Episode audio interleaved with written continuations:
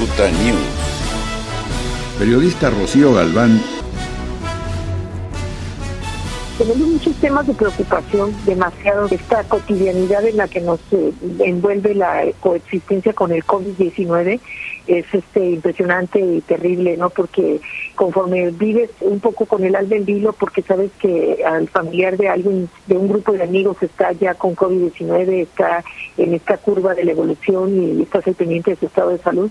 ves cómo los números avanzan. Tijuana rebasó ya hoy los mil positivos y son 100 casos nuevos que se dieron y bueno, eh, en medio de todo esto, el gobierno de Estados Unidos da hoy una eh, pues eh, cobertura a, los medios de comunicación en donde Edgar Ramírez del Departamento de Estado y que ya lo había difundido a los diferentes medios, a mí me llegó este comunicado, pues le pide a la gente no cruzar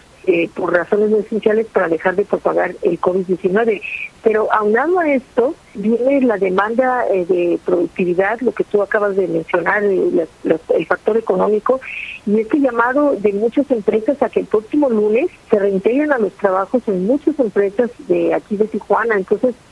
este es un panorama en donde el regreso a trabajar pues no se va a dar en los mejores términos, porque eh, si tú haces una encuesta sobre eh, la confianza que tiene la gente en salir a la calle, pues no, no la hay, independientemente de todos aquellos que lo hacen eh, a pesar de, del llamado a, a tratar de cuidar la salud de la comunidad. Entonces, bueno, son muchos factores, lo que sí es que eh, pues eh, Tijuana dentro de todo eh, tiene una tarea muy importante por lo que viene y por lo que es el control del coronavirus, que esa es una parte muy importante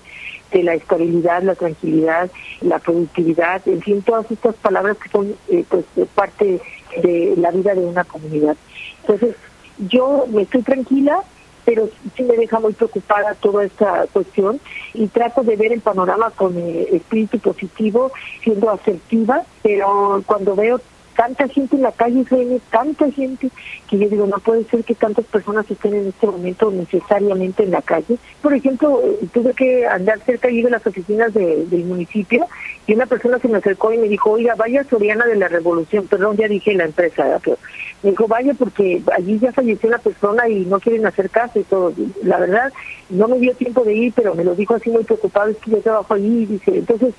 sí, es verdad, hay personas que están trabajando con todo el miedo del mundo, pero ayer lo dijo también el doctor Pérez Rico, el secretario de Salud de Baja California, dijo que eran tantas las medidas de sanidad que se estaban llevando a cabo en las empresas que pensaba que era más seguro trabajar en una, estar dentro de una empresa que andar en la calle con muchas personas que a lo mejor no están llevando el control de sanidad eh, que, se requiere. Lo cierto es que de la cifra de mortandad en Baja California de 298 casos que se juntaron a día de hoy, 202 pertenecen a Tijuana. Es una reflexión muy importante para todos. ¿Qué tanto estamos haciendo cada uno de nosotros de verdad parar esta pandemia en Tijuana? Eh, ¿Y cuál es nuestra responsabilidad social y personal con la ciudad en la que nos tocó vivir. Esta fue la opinión de la periodista Rocío Galván.